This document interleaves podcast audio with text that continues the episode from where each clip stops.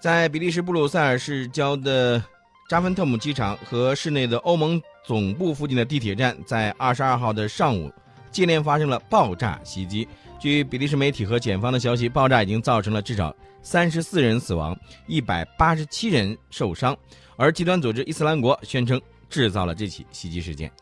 对，在这个当时呢，我们看到不光是机场发生了炸弹袭击，还有多处地铁遭遇了恐怖袭击。另外呢，我们看到他们的警方呢也进行了多次的这种排爆，呃，这个极端组织 IS 呢说对这个事儿负责，但是呢，我们看到这个俄罗斯媒体报道的这种非常快，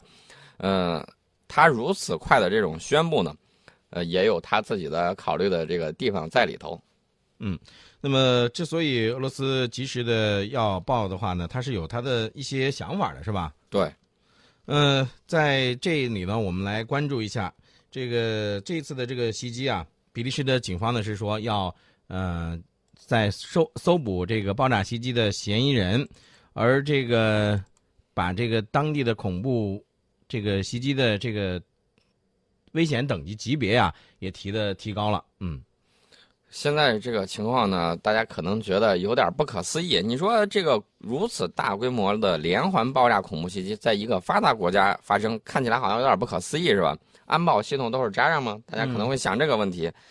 就在前几天，巴黎恐怖袭击的这个策划凶手呢，刚刚在比利时被抓获，还没有过几天，比利时就遭遇了如此大规模的这种连环恐怖袭击。呃，其实呢，这个床破啊，这个特朗普在一月份的时候他就说过这个事儿，说这个布鲁塞尔如何如何。结果呢，这两天又出现了这个问题。当然了，很多欧洲网友继续在这儿说：“床破你个大嘴巴。”嗯。嗯，刚才宋老师呢给大家说的这个床破的这个大嘴巴，其实我们就说这个，我们知道这个恐怖袭击是应该是人类的公敌。对，没错。嗯，我们呢知道这个恐怖主义呢对人类是一种威胁，它不管它是什么样的种族、什么样的这种人民，恐怖主义对人类都是一个威胁。嗯，因为我们看到这个昨天呢还有一个消息，就是说比利时还加强了对境内这种核电站的这种安全戒备。嗯，说是找到了有这种相关的视频。有人秘密在拍摄他们这个核电站的一个官员，嗯，跟踪了好长时间，然后这个视频后来就是泄露出来，嗯，然后呢找到了这些东西，然后比利时就怀疑说是不是这个恐怖主义打算对核电站下手，呃，顺便呢也提高了这种核电站的这种安全戒备，也相应的让一些人员就是工作人员非核心的，然后先回家待着，嗯。加强了核电站的这种安全戒备。对，针对这个恐怖袭击呢，这个中国外交部发言人华春莹呢，二十二号说，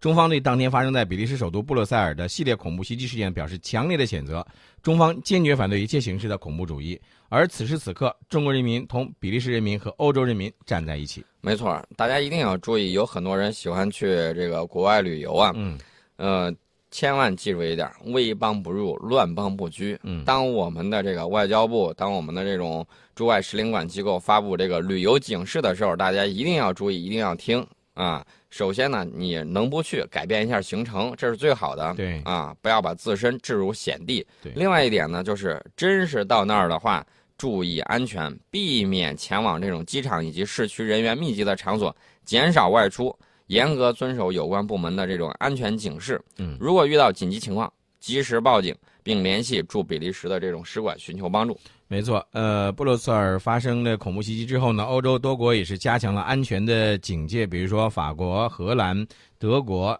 等等，包括意大利呢，也都纷纷的全面提升了重点区域的警戒级别，来应对恐怖威胁。对，应对恐怖威胁，我觉得是必要的。但是大家有没有觉得这有点这个？事后诸葛亮的这种感觉，就是你应该提前的做好一些防范的一些这个准备，是吧？其实呢，我们要重点分析一下这个原因啊，弄清楚什么是根源，什么是细枝末节。呃，我就觉得啊，这个人民呢，欧洲的人民值得同情，但是呢，西方的这个中东政策，确确实应该好好检讨一下。我就很不明白一个事情。好好的这个中东很多这种世俗政权被你一股脑的跟着美国一块儿把人家都给推翻了。推翻了之后，你就没有想过，就是说你做战略预演的时候或者兵棋推演的时候，你有没有考虑过多看两三步棋？有没有考虑到可能会发生这种难民危机？昨天呢，我还在看这个兵棋推演，这个兵棋推演呢，主要是这个兰德公司嗯他在搞的这种东西。他这种兵棋推演呢，甚至到在二战的时候，日本也在用。日本就是拿兵棋推演，一步一步的，然后他推导出他搞这个太平洋战争的时候，他会偷袭会胜利。嗯，后来呢，日本这个在我说呃说了稍微偏一点啊，日本在搞军棋推演的时候，后来他就是故意改变这种兵棋推演的规则啊，怎么推都是他赢，那这样结果就跟那个事实完全是相反的。嗯欧洲呢，他自己的这种战略决策机制，我建议是好好认真研究一下，怎么去一步一步推演。除此除此之外，我倒觉得还有另外一个方面的，宋老师，这个也应该考虑一下，就是你刚才说是他那个一个是外交政策，包括他对待这个当地的一些这政政策呢，他是应该检讨一下，对吧？对，而另外一方面呢，我倒认为，他不仅仅是说他不一定说没有做兵棋推演，甚至是说他没有说考虑到这个事情啊，说会不会发生什么样的后果，他可能都考虑到了。但是所有的这一切的一切，他之所以还要这么做，还要采取这个政策，很大的程度上是为了他的这个西方国家在这个地区的一些利益所致的。没错，陈老师这点分析的非常对。我们呢是对这个出于人道主义的这个考虑，对欧洲人民陷入这种恐怖主义的这种伤害呢，我们是深表同情的。但是另外一点呢，我们想说的就是，在我们国家遭受恐怖袭击的时候，西方那些媒体的表现我们都知道，但是我们是文明人，我们不跟这群人一般见识。嗯很关键一点就是西方应该好好反思一下自己的这个体制问题，这一定是体制问题嘛，不然的话不会接二连三出现这种事儿。亡羊了还不补牢，那是什么情况？嗯呃，刚才呢，在节目开始的时候呢，这个宋老师也说了，说普京啊，呃，俄罗斯方面呢也是反反应比较迅速，是吧？对，呃，其实呢，这个俄罗斯总统普京呢，在当天二十二号这恐怖袭击发生之后呢，就已经和向比利时国王呢菲利普表达了慰问，并且表示与恐怖主义做斗争需要最积极的国际合作。所以呢，普大帝说这一点呢，也是提醒某些国家在反恐问题上不要搞双重标准。明明知道那人是恐怖主义分子，但是为了一己之私利，硬是把恐怖主义分子就给放出来了。嗯，所以我就说，这样的这种做法呀，早晚会搬起石头砸自己的脚。对之前呢，我们看到这个有些事情已经是明证了。嗯，这个普京呢，如此快速反应啊，我我个人觉得啊，嗯呃，一方面呢是这个快速宣布表达俄罗斯对欧洲的这种善意，对这种伸出来这个橄榄枝加强合作的这种意愿。嗯另外呢，呃，我们从这个舆论的这个角度啊，这也是舆论战的这种一部分。嗯其实不妨给大家来梳理一下欧洲近年来发生的一些恐怖袭击。比如说，在去年的十一月十三号，在法国首都巴黎辖区内呢，就发生了多起袭击，造成了至少一百三十人死亡，三百五十多人受伤，其中九十九人呢是伤势严重。而在去年呢，再往前推，八去年的八月二十一号的时候，从呃荷兰的阿姆斯特丹开往法国巴黎的一辆一列国际列车呢，也发生了枪击事件，造成了两人重伤，一人轻伤。在之前，在去年的一月七号，法国巴黎的《查理周刊》的杂志社的总部呢，也遭遇到了恐怖袭击，造成了包括主编在内的十二人丧生，另外有十一人受伤。之前咱就不往前说了啊，什么一四年、一三年、一二年的等等，还有一系列的这个呃恐怖袭击。近年来发生的这个恐怖袭击案，尤其是咱们说到了这个发生在这回的比利时的布鲁塞尔的这个袭击，我不知道宋老师你有没有做过一个分析？什么分析呢？就是它这个有没有一个这个恐怖主义活动的一个新的特点出现了？对，我们要首先看布鲁塞尔这个地理位置，它呢被称为欧洲的心脏，那就是非常重要、非常关键的一个位置。它在这个里头呢搞这种恐怖袭击，它其实有要扩散它这种影响力的这种需求在里头。呃，这个肯定是非常精心组织的。我们看到这个两起爆炸事件分别发生在布鲁塞尔市郊的这个机场，还有欧盟总部附近的这个地铁站。这个袭击时间呢相隔一个小时，这就有点运用了这种声东击西，或者说同时多点并发的这种没有精心的组织策划，它很难实现这种问题。所以说有一个特点就是，这个是精心组织的恐怖主义袭击。另外呢，大家要尤其注意的就是，这次袭击可是在欧洲警方联手加大对这个打击恐怖主义势力的时候，这个巴巴黎连环恐怖袭击事件主要嫌疑人，我们刚才说了，几天前刚刚在布鲁塞尔落网。那么这两起事件现在还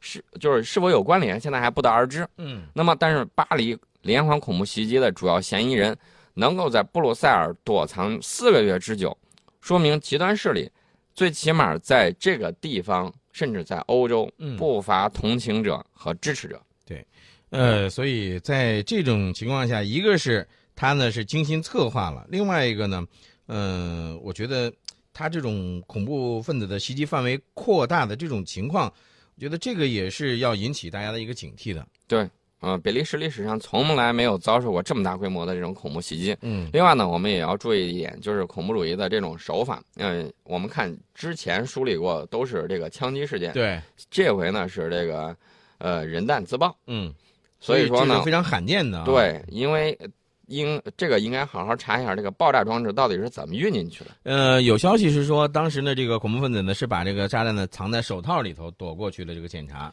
那就说明欧洲的安检等等一些需要反思。对，这个确实是需要反思的啊。那么还有一个大家非常关心的一个问题就是，假如假如就是说，你像这个，因为刚才我们也分析到了，说欧洲面临的恐怖威胁呢，正在呈现出一种呃扩大范围扩范围扩大、内生性增强的一个特点。那么像这种情况下，如果说欧洲它不采取一些这个措施，切实有效的措施，那能不能够防止恐怖袭击的再次来临呢？我们先说最根本、最重要的啊，如何能够根除？如何能够根除的话，欧洲要着力推动自身存在的这种深层次问题，比如说经济情况的这种恶化、文化宗教隔阂的这种加剧，还有这些问题啊，一些人被这个极端组织蛊惑呀，沦为他的帮凶，嗯这个是根源。其实呢，再说一点这个联系的话，那就是中东政策必须得改变。嗯给中东那些国家一个安定的家园，人家才不会往你那儿乱跑。嗯呃、从外部环境看呢，欧洲应该搁置一些这个争议啊，推动国际社会真正联手应对极端组织 IS，嗯不要再像以前那样了，一边儿喊着这个要巴沙尔下台，一边呢等于说这个 IS 越来越庞大，嗯。你到最后尾大不掉，不知道该怎么弄了。对嗯，你刚才说的这个伟大不掉，到时候不知道该怎么弄了。其实我觉得还有一个就是，嗯，像现在这种情况下，这个布鲁塞尔的袭击事件啊，应该说是证明了一点，恐怖主义在欧洲依然是有赖以生存的存在的土壤的。对，呃另外呢，这个就是涉及到这个战术层面了，就是你具体怎么防控，怎么去弄。我们刚才说了半天啊，我大家应该发现，欧洲的这个安检措施确确实实是有问题的。欧洲需要加大力度去加强反恐情报的这种搜集工作，而且呢，要进一步加强入境管理。嗯啊，前一段时间你看，大家都在各种撕，怎么撕呢？就是说，有说要放这个难民过来啊，人权问题；有的说不要放难民过来，安全问题。两边就开始掐架，掐来掐去，一点都没有阻止这种难民的这种涌入。嗯因为难民里头混杂的有这种恐怖分子，他又不能一一甄别出来，这就造成了欧洲现在的这种局面。所以说呢，这个欧洲啊，在战术层面上来讲，在这种关键的地铁、机场，还有这个一些公共设施方面呢，嗯，要有必要实现高级别的这种安检，要常态化。啊，嗯这个安检要常态化，这是一个方面。这其实你是从这个战术的这个层面上来来分析的啊。还有一个呢，也有一些这个分析家呢就认为，现在这种情况下，很多时候大家说这些这个极端恐怖分子是什么样的一个来源？有的时候甚至有可能是欧洲自己的极端分子在中东加入伊斯兰国之后重返欧洲的这样一个问题。嗯、这个呢，跟他自己的这种纵容也有很大的这种关系。对，呃，我们看到啊，这个很多东西啊会反映到这个经济层面，嗯比如说布鲁塞尔恐怖袭击之后，欧洲多国的股指开始下跌了，嗯这个跌的还是比较厉害的。嗯，给大家举个例子，比如说德国，截至到当地时间九点三十分，半个小时交易时间之内，跌幅大概是百分之零点七。那法国开盘下跌了三十点九三点。嗯呃，这个德国汉莎航空的股价也跌了超过百分之二。但是很有意思的一个事儿就是，美元强势走强了。嗯，我这个美元呢，突然又出现了一个上升的一个趋势，嗯，对，耐人寻味啊。啊，非常耐人寻味。嗯这个经济方面的东西我们不太懂，大家可以联系的看一看这个问题。嗯其实呢，我们刚才说到了这个恐怖主义的这种外延呐、这个内联呐、等等这些方面，这个是欧洲自己政策失误的东西。嗯嗯，欧洲最根源呢，我觉得我个人认为啊，还是主要是经济疲软跟这个极端思潮的这种蔓延。我们现在看呢好像是这个恐怖主义对欧洲威胁非常大。那么由这种恐怖主义到欧洲，如果极端是极端思潮啊嗯反弹的话，比如说极右翼，那到时候绝对是欧洲自己把自己给折腾坏了。